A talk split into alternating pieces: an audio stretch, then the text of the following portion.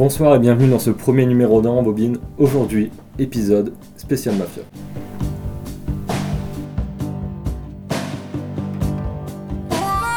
Fin novembre est sorti le nouveau film de Martin Scorsese et The Irishman est l'occasion rêvée pour notre petite équipe de lancer son podcast. Dans ce numéro pilote d'Enran Bobine, émission spécialisée sur les liens entre cinéma et histoire, nous allons voir en quoi les films dits de mafia nous renseignent sur l'histoire du XXe siècle. Un genre prolifique, né aux États-Unis dans les années 1930, mais qui a nourri l'imaginaire de cinéastes du monde entier. Ils peuvent être italiens, évidemment, français, japonais, brésiliens, hongkongais ou encore colombiens. Mais qu'est-ce qui nous plaît tant dans ces films? A-t-on secrètement toujours rêvé d'être des gangsters, pour paraphraser Ray dans Les Affranchis? Une première réponse est sûrement qu'avec ces œuvres, la violence, les liens familiaux ou encore les notions de justice et d'honneur se retrouvent exacerbées. À la fois cathartiques et jouissifs, les films de mafieux ont pu, et continuent d'ailleurs de le faire, questionner nos sociétés et donc nous-mêmes. Ce n'est pas pour rien que la première réplique du parrain est la suivante Je crois en Amérique. I believe in America. America has made my fortune. The Irishman ne sort en France que sur Netflix, mais il ne fait aucun doute qu'il s'agisse d'un véritable film de cinéma et pas des moindres. C'est donc avec celui-ci que nous ouvrons notre première émission.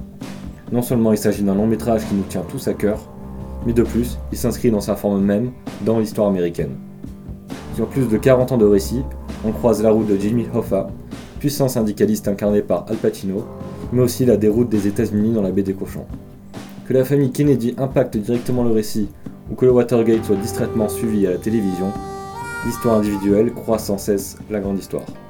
Bande annonce. Want you to meet my cousin, Russell Buffalino. How are you? Hi, nice to meet you. It was like the army. You followed orders. You did the right thing. You got rewarded. I'm a man. A friend of ours is having a little trouble. A Friend at the top. Back then, there was nobody in this country who didn't know who Jimmy Hoffa was. Get the gun! Get the gun out of his hand! You always charge a guy with a gun. With a knife, you run away. So you charge with a gun, with a knife, you run. Et quoi de mieux pour débattre de The Irishman qu'une équipe composée d'incorruptibles cinéphiles affranchis de tout a priori Bonjour Lucas. Bonjour. Bonsoir Louis. Bonsoir. Adeline, comment vas-tu? Ça va, et toi? Ça va très bien, je suis Nicolas Santeliestra et vous êtes sur En Rambobine. Ainsi, mes chers camarades, qu'en avez-vous pensé de The Irishman? Lucas, tiens, par exemple, sur l'aspect historique peut-être? Ouais, moi je vais commencer euh, par l'aspect historique, comme tu l'as dit. Euh, déjà, la première chose qui fait que The Irishman c'est un objet historique, bah, c'est sa forme. Comme tu l'as dit, c'est une fresque euh, qui couvre 40 ans de l'histoire américaine. On a par exemple l'assassinat de JFK ou l'épisode de, de la baie des cochons. Donc on a vraiment là le regard d'un vieux monsieur américain qui est Martin Scorsese qui donne sa propre représentation de l'histoire des États-Unis. Mais il y a un autre point euh, que je trouve intéressant, c'est quand euh, Martin Scorsese s'intéresse à, à la relativité de l'histoire. Je vais m'expliquer. Euh, vous, le nom de Jimmy Hoffa, euh, il, vous éco- il vous évoquait quelque chose euh, avant de voir Pas le du film tout, vraiment, j'étais même pas au courant de Pas du tout, j'ai vu Ouais. après coup que Jack Nicholson l'avait incarné, mais Ah, c'est ok. tout. Mais, Ouais, je savais qu'il y avait eu un premier film, mais Voilà, mais euh, sauf que euh, on apprend au cours du film que c'était vraiment euh, en- dans les années 60, euh, 70, voire années 50, une, euh, pas une star, mais il était très connu aux États-Unis, parce qu'en fait c'était un dirigeant euh, syndicaliste euh, américain et qui est resté célèbre euh, par ses liens avec la politique, mais aussi par sa mystérieuse disparition. Et euh, là où Scorsese euh, joue un peu avec ça, c'est quand il montre que justement la nouvelle génération ne le connaît euh, plus du tout, alors qu'il était très connu avant. Et il le fait à plusieurs euh, reprises dans le film, ou du moins à deux reprises. Donc je vais, je vais pas euh, énoncer les scènes pour pas spoiler le- ceux qui n'ont pas encore vu. euh. Pas divulgaché comme disent nos amis québécois. Mais euh, voilà, il joue avec ça, il y a un jeu avec l'histoire, et il montre en fait que les références d'hier ne sont plus les références d'aujourd'hui. C'est très beau, donc euh, c'est compliqué aujourd'hui d'avoir un, un débat vraiment avec des avis très tranchés, car on a tous Et, beaucoup aimé le film. Je voudrais euh, finir avec quelque chose qui va peut-être lancer le débat, parce qu'il y a une autre, un autre détail euh, historique, c'est euh, dans la technologie qu'utilise euh, Scorsese pour rajeunir euh, le visage de ses acteurs. Là, on, il y a un peu un jeu aussi avec l'hi- l'histoire des acteurs qui ont moyen de rajeunir. Donc vous, Qu'est-ce que vous en pensez? Bah, c'est du numérique. Adeline. C'est euh, c'est fait par le numérique, mais moi, j'ai Mm. pas été- du tout été gênée pour euh, Pesci ou euh, Al Pacino. Moi, Al Pacino, je savais même pas qu'il était retouché euh, numériquement. Genre, je trouve La moumoute quand même. euh. Mais numériquement, non. Mais ouais, ça se voit Ouais. pas. Alors que c'est vrai que De Niro, ça se voit énormément. Ouais, plus. ouais. Mais pour moi, c'est pas. euh, euh, désagréable. Sur le visage, déjà, ça se voit un peu, mais surtout dans le la différence entre la tête et le corps. On voit un Mhm. mec de 50 ans avec un corps de, De de vieux. 70 ans, et quand le mec tape la gueule de certains gars, ça se voit un peu. C'est vraiment dans la démarche un peu qui sont un peu courbés. Ouais, mais- voilà. Moi, je me, pardon, je me permets parce que c'est. le- j'ai adoré le film, et c'est le seul point qui m'a vraiment dérangé. C'est quand De Niro est très jeune, c'est peut-être aussi parce que c'est des acteurs qu'on est habitué à voir sur grand écran depuis 40 ans. Pour De Niro, tandis que Joe Pesci, on le voit beaucoup moins. Il est déjà plus âgé dans le film. Mais De Niro, on le voit à 40 ans, et je trouve qu'il y a quelque chose qui va pas. On dirait une image tirée d'un jeu vidéo ou d'une publicité. euh. Après, au-delà de la ressemblance et tout, est-ce que éthiquement, euh, vous trouvez ça bien, bon, comme dirait Nietzsche? Mais alors, moi, je, je vous rejoins pas du tout parce que j'ai- déjà, je l'ai pas remarqué beaucoup. En fait, je rentre. Non, mais Très est-ce que éthiquement ça te dérange de rajeunir quelqu'un Ça me dérange pas du tout. Et puis, même, je suis très naïve euh, dans le sens où, euh, dans la scène du hammam, je sais pas si vous voyez. Oui. Ouais. Pour moi, c'était le corps de De Niro. Et genre, je me suis juste dit, euh, ouais, c'est- c'est possible que ce soit pas le sien. Mm. Mais ça m'a pas du tout choqué. Je suis vraiment rentrée dans le jeu euh, pieds joints, quoi. Mais euh, éthiquement, euh, je trouve que c'est pas. C'est pas grave. C'est juste que c'est vrai que sur certains. Enfin, sur ces acteurs-là, c'est assez choquant. Et ça aurait pu être plus beau euh, avec du maquillage. Moi, je suis plus. euh, Je pense que maquillage. du maquillage comme dans Il était une fois en Amérique, on voit que c'est du maquillage, mais ça ne nous dérange pas. Parce qu'en plus, c'est plutôt bien fait. Et ça ajoute un, un certain charme au film. Là, c'est un film qui. Alors que c'est un incroyable film, un des plus grands films de Scorsese, vraiment, je pense. Enfin, c'est un- pas son meilleur, mais un de ses chefs-d'œuvre. Mhm. Sur ce thème de la vieillesse et tout, je trouve qu'on aurait très bien pu se contenter d'un d'un maquillage à l'ancienne, quoi. Et comme. Pardon, juste, je finis. euh, comme je disais dans un article de film peut-être que s'il y a eu cette technologie pour le Parrain 2, tant n'aurait jamais eu De Niro en jeune euh, Marlon Brando, mais tout simplement Marlon Brando rajeuni numériquement. Et ça aurait perdu du charme aussi. Ah Non, je pense pas. Mm. euh, il y a une vraie différence. Bon, déjà, Marlon Brando, il est pas au top de sa forme quoi, au moment du Parrain 2, mais c'est une autre question. Non, en fait, c'est surtout que je trouve ça dommage parce qu'il y a beaucoup, beaucoup d'argent qui est mis dans ce, ce maquillage numérique. Et que finalement, euh, bah, je trouve que c'est souvent. Un film vieillit mieux quand le maquillage il est fait Mm. euh, à la main. Et en fait, la vraie question, c'est euh, qu'est-ce que sera euh, The Irishman dans 30 ans? Bah, J'ai envie de dire, l'histoire nous le dira. Mhm. Et donc, bon, vous l'avez compris, on a adoré le film, mais il fallait insister sur ce, ce petit point qu'en plus c'est en rapport avec le thème de l'histoire. On pourra en parler pendant des heures, mais il nous faut déjà passer à la prochaine rubrique. Et c'est Lucas qui s'en occupe, qui va nous parler aussi d'une grande fresque qui s'étale sur plus de 30 ou 40 ans, réalisée par euh, un Italien déjà vieillissant, parce qu'il a près de 80 ans, si je ne me trompe pas, Marco Bellocchio. Lucas, que peux-tu nous dire sur Le Traître? Quando è entrato nella mafia? La mafia non esiste. Cosa nostra si chiama? Faccia i nomi, Buscetta. Dottor Falcone, noi dobbiamo decidere solo una cosa. Chi deve morire prima, lei o io? Le Traître, film qui vient de sortir et que je ne peux que vous conseiller d'aller voir, réalisé par l'italien Marco Bellocchio. Alors Le Traître, c'est euh, un film basé sur des faits réels, euh, puisqu'il se penche sur l'histoire de Tommaso Buscetta, mafieux italien connu pour avoir été un repenti, c'est-à-dire euh, avoir dénoncé d'autres mafieux durant son jugement.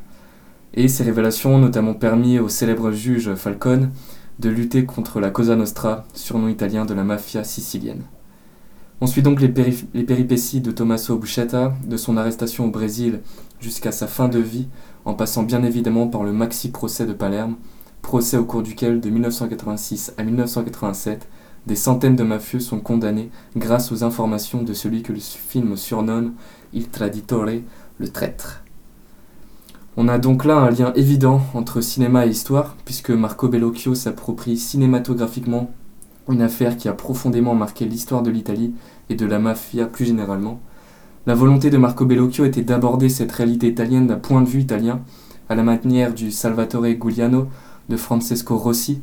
Le but n'était pas de faire comme Le Parrain de Coppola, pour qui, qui, euh, pour Bellocchio est un grand film, mais est un film qui parle des Américains aux Américains, même dans la partie italienne de l'histoire, lorsque le personnage de Robert De Niro se rend en Sicile, C'est l'Italie de Coppola que l'on voit et non celle d'un Italien. Le traître, c'est en fait la réflexion personnelle d'un Italien sur l'histoire de son pays. Alors le film dure euh, deux heures et demie, deux heures et demie au cours desquelles il y a évidemment des scènes d'une d'une extrême violence, mais le cœur de l'intrigue n'est pas là. L'intérêt premier de Le Traître, ce sont les scènes de procès pendant lesquelles Tommaso Buscetta fait face aux juges et aux autres mafieux qu'il dénonce. La mise en scène est percutante, on sent que le film veut créer un face-à-face entre l'Italie et l'une de ces maladies qui la ronge, la mafia. Même si cet aspect est nuancé par certains détails, notamment lorsque l'on voit à la veille d'une journée de procès un groupe de manifestants italiens protester contre la condamnation des mafieux, ceux-ci leur donnant du travail. Finalement, on, on comprend que dans l'histoire italienne, il y a toute une partie de la population qui ne veut pas que la mafia disparaisse, car euh, elle est utile. Alors que penser de ce film? En fait, euh, le traître aurait presque pu s'appeler les traîtres au pluriel, tant les trahisons y sont nombreuses. Meurtre et procès seront donc au rendez-vous dans le nouveau film de Marco Bellocchio, qui s'est souvent penché dans ses films à dénoncer les travers de l'Italie. Une nouvelle preuve que le 7e art peut s'emparer subtilement et intelligemment de l'histoire avec un grand H. Ouais, très, belle, conclusion. C'est vrai que ça s'empare non seulement de l'histoire, mais aussi peut-être d'aspects euh, plus sociaux euh, dans les pays mêmes. Et je pense que c'est ce dont va nous parler Adeline avec sa rubrique sur la musique. Ma rubrique euh, répond euh, totalement à celle de Lucas, puisque en octobre dernier, comme, on disait, sortait euh, le nouveau film de Marco Bellocchio, Il Traditore, ou en français Le Traître. Une nouvelle fois accompagné du pianiste et compositeur Nicola Piovani, La vie est belle, journal intime, et Je vais bien, ne t'en fais pas. Le réalisateur explore l'ambiance musicale du cinéma de mafia autour de la musique italienne. Du Nabucco de Verdi à la célèbre réappropriation de l'italiano de Toto Cutugno, le réalisateur crée autour de son film une ambiance italienne au-delà des côtes siciliennes. Lasciatemi cantare con la chitarra in mano. Lasciatemi cantare. Pour exister, le cinéma de mafia doit-il s'appuyer sur une ambiance sonore en adéquation avec l'origine ethnique ou sociale de ses personnages? C'est la question que nous allons nous poser dans cette courte rubrique. Vous écoutez On.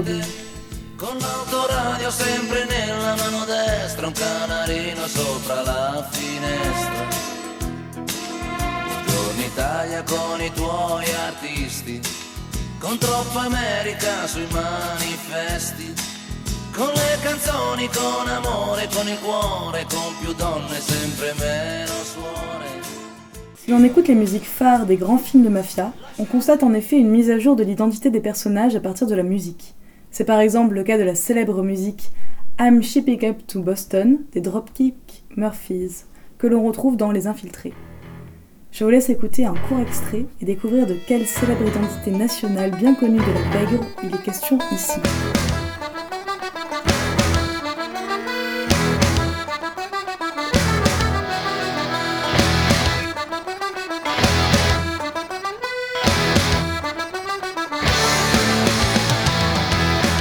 S'il est en effet question de la pègre irlandaise, les autres mafias, comme les mafias russes, hongkongaises, mais aussi et bien sûr italiennes, ne font pas exception. Comment ne pas oublier par exemple l'ambiance sonore créée par Nino Rota pour la trilogie du parrain, qui ramène inlassablement le spectateur au village de Corleone, en Sicile. Néanmoins, comme le souligne Martin Scorsese dans son entretien donné à Michael Henry Wilson, la musique est pour moi aussi importante que le cinéma. Elle m'inspire constamment elle imprègne mes images, mes mouvements d'appareil, mes montages. Je sais que sans la musique, je serais perdu. Très souvent, c'est uniquement en entendant la musique choisie pour mon film que je commence à le visualiser. En ces termes, la bande originale d'un film sur la mafia est également un reflet de la société dans laquelle évoluent les personnages, mais aussi le réalisateur. À partir de la réflexion de Scorsese, je ne peux pas mettre une musique d'amour sur une scène d'amour, il advient impossible de mettre une musique de suspense lors des meurtres, a fortiori multiples, commis par la mafia. C'est alors le rock, le blues, la soul et même le jazz qui interviennent transformant les protagonistes en stars de la pègre. Et la musique classique alors? Ici, Scorsese a une fois de plus la réponse. Pourquoi ne pas les valoriser? Même si mes personnages sont des macros, des prostituées, des voleurs, des tueurs, des tuants, tous ces gens restent des êtres humains ils font partie de l'humanité et ils méritent bac, rien que pour ça.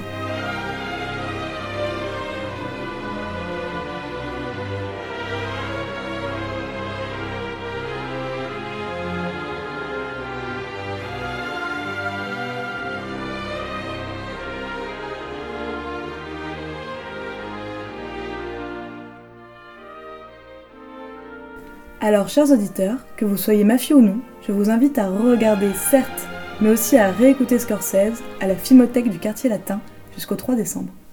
On n'y manquera pas, et tout de suite, pour se remettre des souvenirs de ces grands films, nous allons jouer.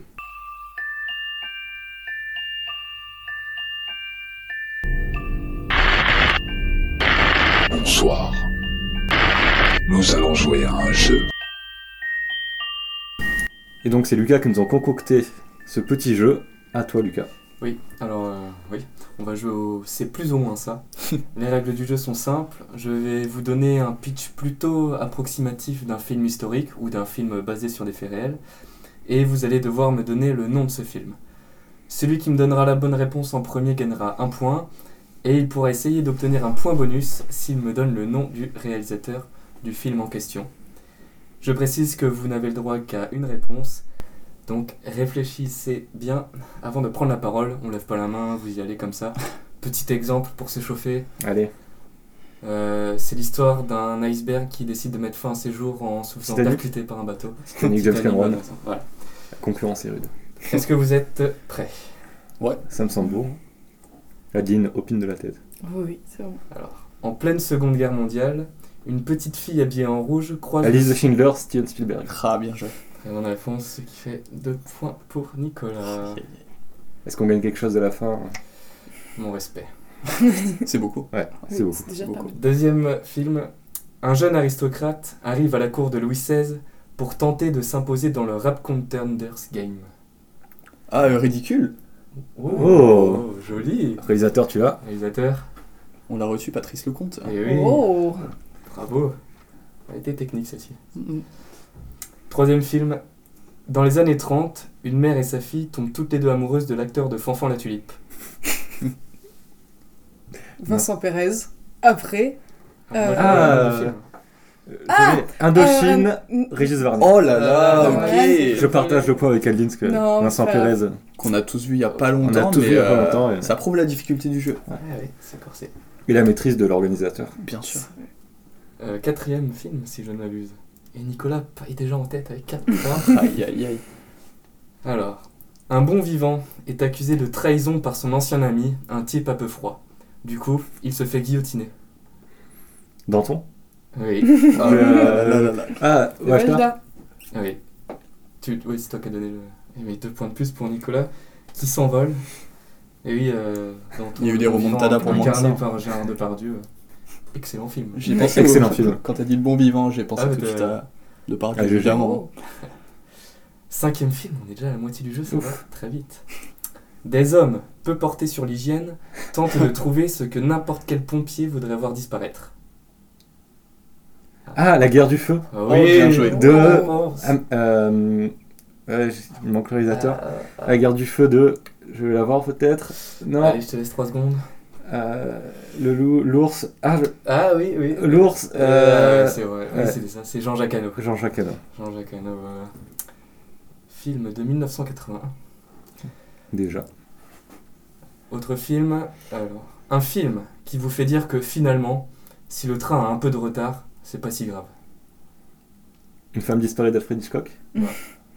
C'est pas, c'est un film basé sur des faits réels, pas forcément historiques. Attention, tu n'as plus le droit. à- Ah, c'est vrai. Un film avec un train, Mm, mm, mm. quand tu le vois, bon, Le tic-tac fait rage. très grave. Hmm, Indice peut-être? Ouais, peut-être. Oui. Si je vous dis Sergio Leone, vous me dites Ah, oui. Le train sifflera. Non, Euh, non, non, non, non. euh, non, non, non. Moi, je... Si je vous dis euh, Grand Torino, Moi, je Tic-tac. suis désolée, je... même euh, je sais très bien que c'est. j'ai pas vu le film, il paraît que c'est pas fou, mais Ah. c'était. ah, bah, c'est un film de Clint Eastwood qui Oui. est Ok, sorti ouais. l'année dernière. Ah, Ah. 15h17 pour Paris? Et oui, 15h17. Ah non, je l'avais pas du tout. Un très mauvais film, en toute humilité. Mal joué, mal réalisé. Bon, la prochaine est pour vous. Ouais. Un roi de France. Pas celui qui s'est fait couper la tête, mais l'autre, passe un très mauvais moment dans son lit pendant deux heures.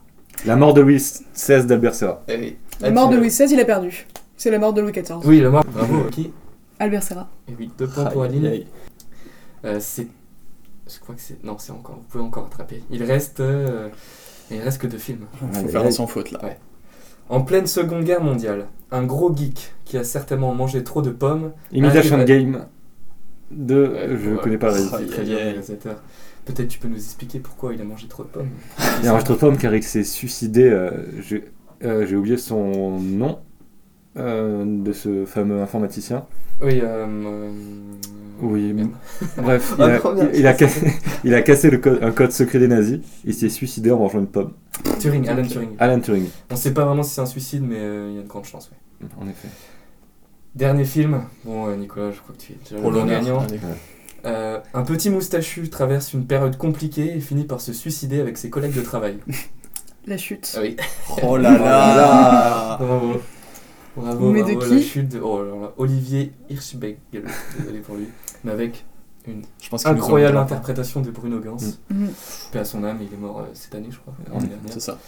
Et c'est ainsi que se termine ce jeu. Bravo Nicolas qui remporte. euh, Eh ben, voilà. bravo à toi d'avoir organisé ce jeu. Oh, c'est Et- pas demander euh, les heures du travail. J'ai envie de dire, donc, maintenant nous allons passer à une toute autre ambiance, puisqu'on va parler donc de chemise hawaïenne, de Floride et d'immigrés cubains, avec ce bon Al Pacino, et c'est lui qui va nous en parler. Films de gangsters et histoire sont intimement liés, comme on l'a vu, et Scarface ne déroge pas à la règle. Scarface, c'est d'abord un film original, celui tourné par euh, Howard Hawks en 1932, à l'époque de la Prohibition. Le film est alors déjà le reflet de sa société au bord de l'implosion économique. Mais Scarface, c'est aussi un remake, celui de Brian De Palma, sorti en 1983. Il actualise le propos et compte l'épopée tragique du gangster moderne. On rembobine. Scarface.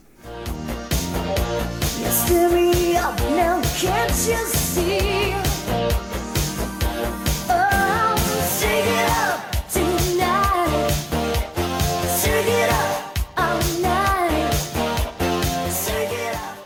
Floride, 1980. Miami est en effervescence. 125 000 Marielitos, des opposants au régime de Fidel Castro, débarquent sur les côtes expulsés de Cuba. C'est là une première référence historique.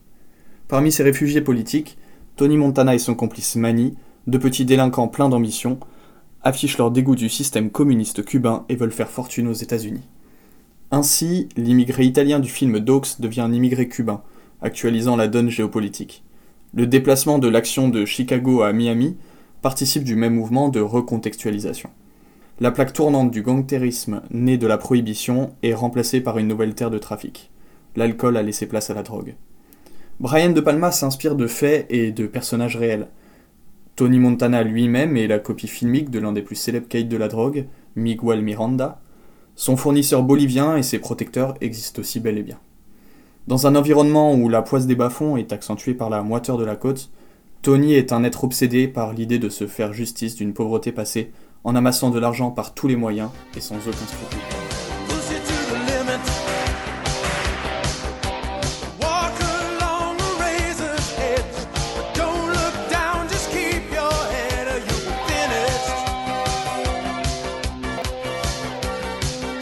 Densifiant son trafic de drogue, ouvrant la brèche du système, Tony atteint très vite les sommets. Scarface met alors en scène la figure type du rêve américain, ce self-made man, arrivé au plus haut à force de travail et d'ambition, dans une version narcissique et paranoïaque. Lesbian. What I try to tell you, this country, you gotta make the money first. Then when you get the money, you get the power. Then when you get the power, then you get the woman. Dans ce pays, si tu as l'argent, tu as le pouvoir, et si tu as le pouvoir, tu as les femmes. C'est en ces mots que Tony Montana décortique le mécanisme pervers de la construction fantasmée du rêve américain. Pour lui, tout s'achète, jusqu'à la justice et l'amour des siens. On notera que la mise en scène est à l'image de la prétendue mobilité sociale américaine d'alors, multiplication de travelling, mouvements de grue vertigineux, montage très dynamique, succession rapide des séquences. C'est à ce rythme que Brian De Palma exprime l'effritement et la ruine des mythes américains du succès. Par ailleurs, les règlements de compte entre gangs le trafic engendre à Miami sont authentiques. L'indélicatesse des autorités locales, qui ne se résignent pas à laisser filer les bénéfices rapportés par les narcodollars, l'est tout autant. La vente de marijuana et de cocaïne procure alors quelques 10 milliards de dollars par an à l'économie floridienne. Ce contexte affairiste et l'atmosphère anticommuniste ambiante sont le milieu idéal pour la pègre que représente Tony Montana, pour qui la liberté en Amérique est avant tout celle du crime. Le film, construit en deux parties, accompagne la chute de son héros après son ascension. Plus l'action avance, plus Tony s'immobilise, Plus le monde est à lui, plus son espace se confine, plus ses ambitions sont accomplies, plus sa paranoïa augmente.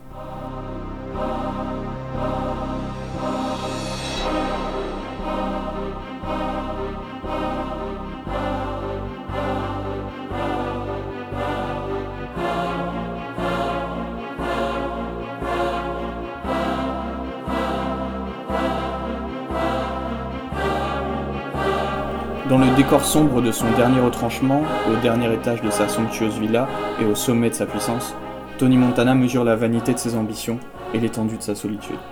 Venu escalader à coups de revolver l'échelle du rêve américain, il s'est retrouvé au cœur d'un engrenage sans fin.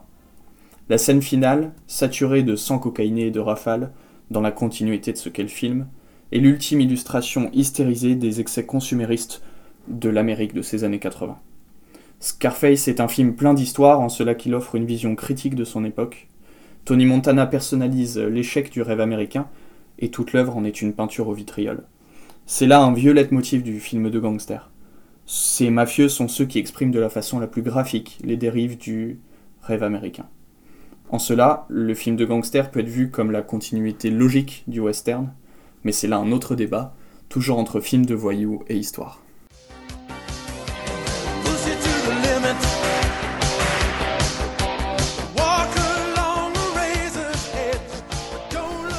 Merci Louis pour ta chronique, c'était très intéressant, ça m'a donné envie de, de revoir ce film que pourtant je, dont pourtant je ne suis pas fan. Ah ouais Ouais, ouais, je- Oui, l'original. Et moi, Voilà. j'aime bien les deux. Ouais. Tu préfères l'original? Hmm, ouais, non, pareil. Ah, ok. Et toi, Adeline? J'ai jamais vu l'original et euh, j'ai vu euh, l'autre euh, il y a très longtemps, je crois que je m'en souviens pas, je me souviens juste d'une scène dans, la- dans une baignoire. Ok, bah, Voilà, c'est tout. On va maintenant passer aux recommandations. Euh, Donc toi, peut-être Louis, en plus de Scarface, un autre film à nous recommander? Ouais, bien sûr. Je pense que bah, pour décentrer un peu le regard, elle est plus au sud de l'Amérique. Je conseillerais La Cité de Dieu de Meirelles sur euh, la pègre euh, brésilienne. Voilà, un film vraiment à voir ou à revoir. Très intéressant d'un pays dont on connaît assez mal la cinématographie, au final, le Brésil. Euh, Adeline? Je suis assez d'accord avec toi, Louis, on a un peu trop parlé de l'Italie et euh, de la mafia italienne. On pourrait euh, plus aller vers la Russie cette fois-ci, plus vers le froid, Mhm. et euh, regarder Les promesses de l'ombre de David Cronenberg. Cronenberg. Juste pour Vic- Viggo Mortensen. Et euh, Lucas, quelque chose euh, en rapport avec la mafia, peut-être? Ouais, ouais, bah, vous me prenez un peu au dépourvu, j'avais pas préparé de, de recommandations. Et bon, je vois qu'on veut voyager, alors moi je vais vous amener en France avec un film que j'ai vu hier qui s'appelle Touchez pas au Grisby. Euh, déjà musique exceptionnelle qui a d'ailleurs été reprise dans The Irishman. Euh, Jean Gabin, Lino Ventura, est-ce que j'ai besoin d'en dire plus? Si, Jacques Becker, un des euh, cinéastes les plus sous-cotés, je trouve, euh, français en tout cas. Donc euh, voilà, je vous conseille, touchez pas au Grisby. Eh bien, on n'y manquera pas. Et toi, peut-être, Nicolas non? Ouais, bah, pour ma part, il y a... je viens de penser, quand tu parlais de- du Brésil, à un film que j'ai découvert il y, a, il y a deux ans, à la quinzaine des réalisateurs. Un- un- le dernier film de Tiro Guerra qui s'appelle Les Oiseaux de Passage. Et c'est plus ou moins un remake de, de Scarface. Un des remake d'un remake. Exactement. C'est plutôt une, une réappropriation, si- Ok. si, je peux dire. Ouais. De Scarface, euh, bien sûr, c'est pas que ça. Dans une communauté euh, d'Amérindiens au nord de la Colombie. Et c'est euh, très beau, c'est c'est passionnant. Et juste pour finir, et peut-être pour euh, finir l'émission sur la musique qui a bercé 89 épisodes, bien sûr, je vous conseille Les Sopranos, qui est une, une fresque incroyable inspirée du, du cinéma de Scorsese. C'est vrai. Parce que les gangsters sont en série aussi. Pas Les gangsters sont en série et je pense que Super méta en plus, euh, On- Soprano. on trouvera difficilement une, une meilleure série de mafia, peut-être une, une meilleure série tout court que Les Sopranos. on se quitte donc sur le générique début, car après tout, En Bobine n'est qu'à son premier épisode, et c'est une aventure qui va durer aussi longtemps, je l'espère, que celle des Sopranos. Eh bien, chers camarades, au revoir et à bientôt. Et bah, bonne soirée. Bonne soirée à tous.